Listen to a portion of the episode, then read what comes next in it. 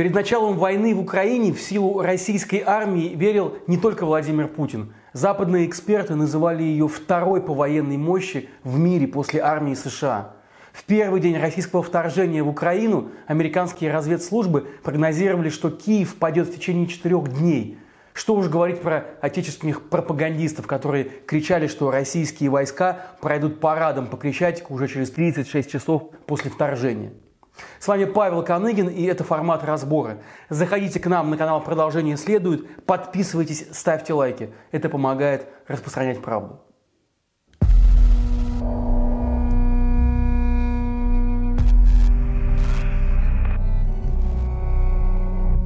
Война идет уже больше четырех месяцев. За это время российские войска захватили Херсонскую и Луганскую области, части Запорожья и Харьковщины и руины Мариуполя потеряв при этом тысячи солдат и офицеров, в том числе несколько генералов и тысячи единиц военной техники. Вместо парада в Киеве выставка сожженной российской техники, вместо второй помощи армии мира отсталое войско с кучей проблем, в которых даже стыдно признаться.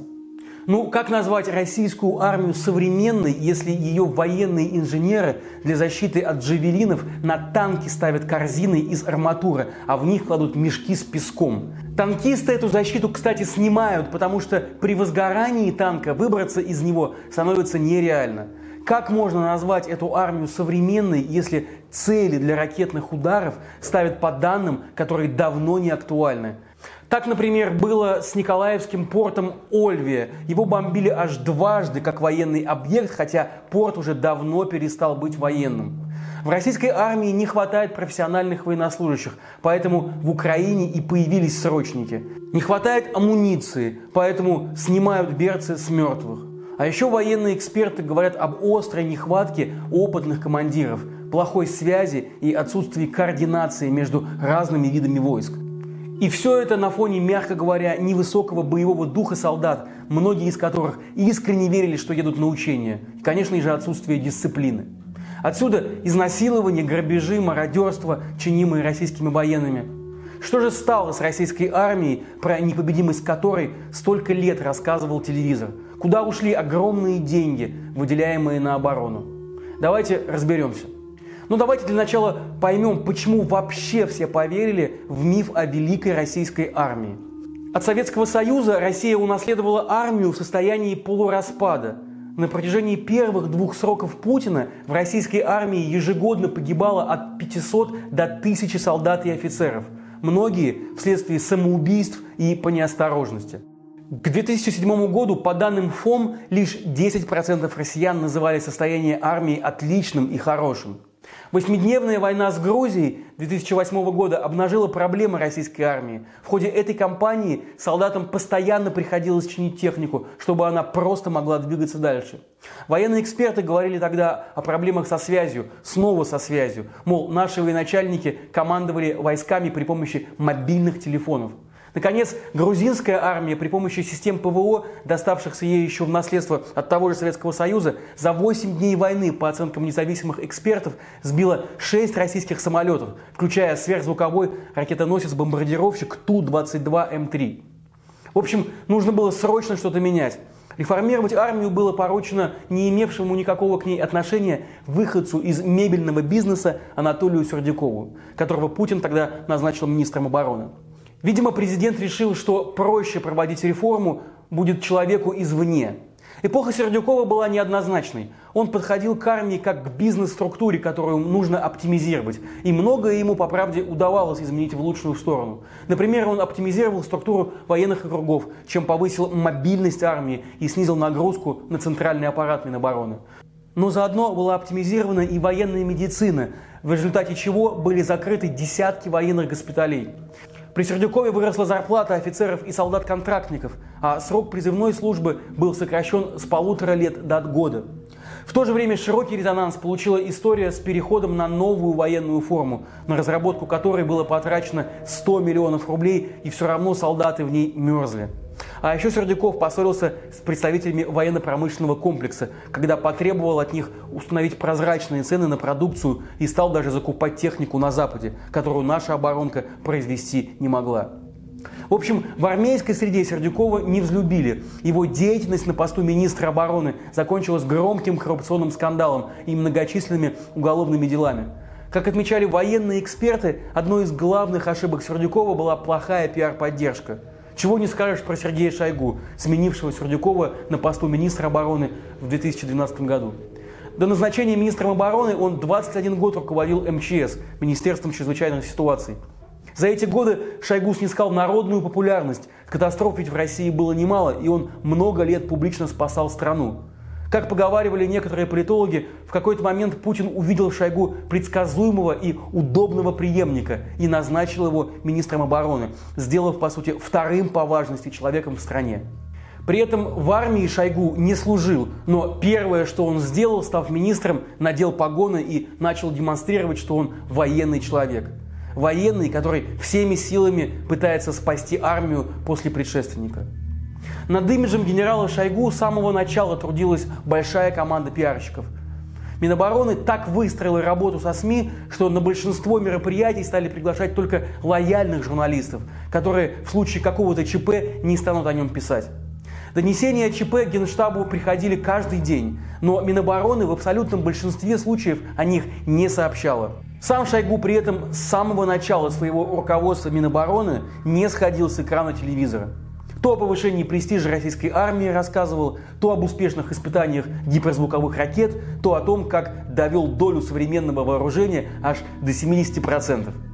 Ну и в недавнем расследовании Центра по исследованию коррупции и организованной преступности в российской армии эти 70% были названы абсолютно фиктивной нарисованной цифрой – а еще министр обороны успевал дружить с Владимиром Путиным, ловил с ним рыбу, ночевал в палатке и принимал от него награды ко дню рождения. И все это всегда в окружении журналистов. В общем, неудивительно, что Шойгу, по данным ВЦИОМ, по уровню доверия россиян последние 10 лет идет вслед за самим Путиным и редко опускается ниже второго места. Более того, в последние годы, согласно опросам Левада-центра, россияне доверяют армии даже больше, чем президенту, что самому Путину, как мы знаем из источников, не очень не нравится. Но не могло же все это оказаться большим пузырем. Шойгу ведь не только пиарился все эти годы, скажете вы, деньги на оборону ведь тоже выделялись бешеные. Так точно. Расходы на национальную оборону начали расти с 2012 года, как раз когда Шойгу стал министром. С тех пор это стабильно вторая статья расходов бюджета страны после расходов на социалку. В 2020 году Россия потратила на военные нужды 4,3% ВВП, тогда как, например, мировой лидер по военным затратам США лишь 3,7% от своего ВВП. При этом на что именно Россия тратит свой военный бюджет, мы точно не знаем. Основная часть расходов проходит как секретная. Что-то, видимо, разворовывается. Например, широкий резонанс получило уголовное дело о самой крупной взятке в истории Минобороны, возбужденное в 2017 году в отношении бывшего начальника продовольственного управления ведомства полковника Александра Бережного и его сослуживцев. Как выяснило следствие, военные с 14 по 17 годы получили взяток на 368 миллионов рублей. Общий ущерб Минобороны от деятельности Бережного и компании превысил аж миллиард рублей. А в феврале уже этого года суд приговорил к четырем с половиной годам колонии генерал-майора Александра Оглоблина. Его признали виновным в завышении цен при покупке Минобороны оборудования связи, из-за чего ведомству был причинен ущерб на 1,6 миллиарда рублей. И это лишь две истории из множества, которые стараниями военных пиарщиков не попадают в паблик. Но проблема российской армии даже не столько в том, что деньги разворовывали, сколько в том, что их не на то тратили. В 2016 году генеральный директор Уралвагонзавода Олег Сиенко заявил, что на заводе модернизировали порядка тысячи советских танков Т-72. Модернизация одного такого танка стоила больше миллиона долларов. На танке при этом устанавливали новые системы управления огнем, модернизировали и орудия. Но как защищаться от оружия третьего поколения, от тех же джавелинов, не придумали. Потому что у России просто нет такого оружия. И в итоге украинцы сейчас в пух и прах уничтожают эти модернизированные танки, обвешанные мешками с песком. Зато на ядерное оружие Россия потратилась от души. По оценкам британского исследователя Джулиана Купера, который отечественные и военные эксперты считают даже заниженными, в России с 11 по 18 годы на ядерное вооружение ушла шестая часть всех военных расходов. И тут возникает вопрос, если вы вторглись в 2014 году в Украину и в ваших планах все идет к масштабной спецоперации на ее территории в будущем, почему вы так бездарно расставляете приоритеты? Зачем вкладываетесь во все эти Искандеры с ядерными боеголовками, тюльпаны и атомные подлодки «Ясень», когда вашим обычным солдатам не хватает даже защищенных каналов связи и просто амуниции? Как это не абсурдно и парадоксально, но Россия слишком понадеялась на Запад в вопросах модернизации своей армии. Власти рассчитывали, что к 2020 году они развернут мощные и современные вооруженные силы, и во многом за счет технической помощи как раз Запада, чтобы этому же Западу потом противостоять. Но после аннексии Крыма против России ввели санкции, и ничего не вышло. Госпрограмма вооружений 2020 так и не была выполнена. Но техническая отсталость российской армии – это вообще-то полбеды. Страшнее ее отсталость ментальная. Дело в том, что российские вооруженные силы еще с советских времен находятся в изоляции. Если, например, китайские военные нередко ездят учиться в западные военные академии, то у нас такого нет и в помине. Во-первых, мы сами лучше всяких западов и все про военное дело знаем. Во-вторых, нечего туда ездить, еще и завербуют. А сейчас у нас выясняется, что российская армия даже и не знает, как вести современную войну. В итоге российские танки идут на Киев колоннами без прикрытия с воздуха, как в 1943 году, и украинская артиллерия и байрактары эти танки просто разбивают. Это системная проблема. В России больше 30 военных вузов, и каждый год эти вузы выпускают огромное количество офицеров. Например, в прошлом году было выпущено 12 тысяч лейтенантов. Но их учат по методикам танковых войн еще прошлого века. И что самое главное, российские командиры не приучены брать на себя инициативу, что жизненно необходимо в условиях современной быстрой войны. В армии США, например, работает принцип Rules of Engagement – это когда каждый командир, даже самого низшего тактического звена на поле боя может самостоятельно принимать решения, в рамках своих полномочий, конечно. И ему не нужно каждый раз связываться с командованием, чтобы получать добро на свои действия. Но в России же все построено на иерархии. И не только в армии, конечно. В конце мая 22 года «Комсомольская правда», российский таблоид, опубликовал интервью с капитаном-танкистом Алексеем Ухачевым, который на момент выхода текста уже погиб в Украине. В этом интервью есть забавный момент. 25 марта Ухачев прикрыл на танке российские войска во время боя в Каменке. Заехал на горку, увидел позиции противника, украинцы его при этом не видели, а он их видел хорошо, буквально в полный рост. Но сразу стрелять танкист не стал. Сначала он связался с командиром батальона, и только после того, как тот сказал уничтожить противника, Ухачев открыл огонь. И все это, представьте себе, во время боя, при том, что Ухачев и сам был капитаном. Ну и действительно, сейчас, по данным западных разведок, командуют войсками даже не генералы в своих удаленных ставках, а сам Владимир Путин. Представьте себе картину. Войной заведует человек, не понимающий в современном военном деле ничего. При этом в западных армиях, как обычно, все наоборот. В армиях стран НАТО сержант, то есть военнослужащий младшего командного состава, унтер-офицер, может заменить офицера в бою при необходимости. У России же все наоборот. Если ситуация на поле боя становится плачевной, на передок командовать лезут полковники и генералы, пытаясь спасти положение. Кстати, именно с этим, по данным американской разведки, связано то, что в Украине с начала войны погибло от 8 до 10 российских генералов.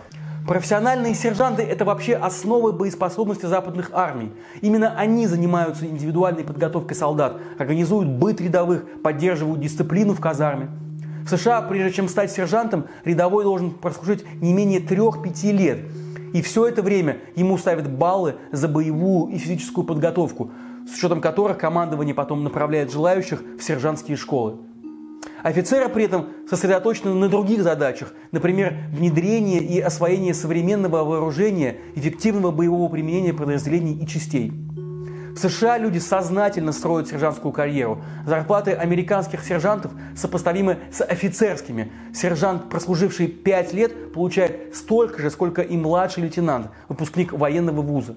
В России разговоры о создании сержантской службы ведутся давно. Еще Сердюков предлагал готовить меньше офицеров, но учить их лучше и больше профессиональных сержантов-контрактников. Но военачальникам это не понравилось. В создании Института профессиональных сержантов они увидели первый шаг к созданию полностью контрактной армии. А идею о создании контрактной армии российские военачальники, как мы знаем, не переносят на дух. Они просто не представляют, как командовать профессионалами, которые умеют думать и не станут бросаться в бездарно спланированные наверху атаки, выполнять глупые и тем более преступные приказы, и которые будут служить дольше, чем год-два. Сержантской службы в России так и нет – она не появилась. Военные академии как пекли огромное количество неподготовленных лейтенантов, так и пекут. А ведь во многом именно с этим связана ужасная традиция дедовщины в российской армии, которую она также унаследовала от армии советской. Дедовщина стала серьезной проблемой в середине 60-х годов, когда были уволены опытные сержанты и старшины, служившие еще со времен Великой Отечественной войны. В результате офицеры возложили поддержание дисциплины в казарме на срочников второго года службы. Ну а старослужащие, чтобы обеспечить подчинение младших сослуживцев, ничего лучше садизма и унижения не придумали. Традиция насилия в армии осталась. Например, широкий резонанс получила история солдата-срочника Рамиля Шамсудинова, расстрелявшего восьмерых сослуживцев в войсковой части в Забайкале в октябре 19 года. Как рассказывал сам Шамсудинов, на убийство он пошел из-за того, что сослуживцы обещали его изнасиловать, как до этого насиловали других солдат. А последней каплей для Шамсудинова стала угроза изнасилованием, внимание, от офицера. Ну, конечно, воспитание солдат в российской армии не ограничивается только избиениями и унижениями. В 2018 году указом Путина было учреждено Главное военно-политическое управление ГВПУ, и в армии официально возродили должность замполита, то есть заместителя командира по военно-политической работе. И вот эти замполиты пересказывают личному составу сюжеты программы Игоря Прокопенко «Военная тайна». Рассказывают, как НАТО хочет уничтожить Россию, да раздают анкеты с вопросами об отношении к митингам. Как мы видим сейчас, во время войны все это не слишком хорошо работает на повышение боевого духа военнослужащих. А если говорить вообще откровенно, не работает никак. Жестокая война, развязанная Россией в Украине, идет уже 4 месяца. И сейчас очевидно, украинская армия оказалась сильнее не только морально, что и понятно, украинцы защищают свою страну, но и технологически. Так а что же тогда случилось с российской армией, которую столько лет модернизировали и реформировали, воспитывали, и о которой столько лет россиянам с гордостью рассказывали Путин и Шойгу и все остальные по телевизору? Так вот, с ней случилось то же самое, что и со всей остальной Россией – интеллектуальная изоляция, невежество и шапка закидательства начальников и безинициативность подчиненных. Разруха российской армии стала отражением разрухи во всей стране. Продолжение следует.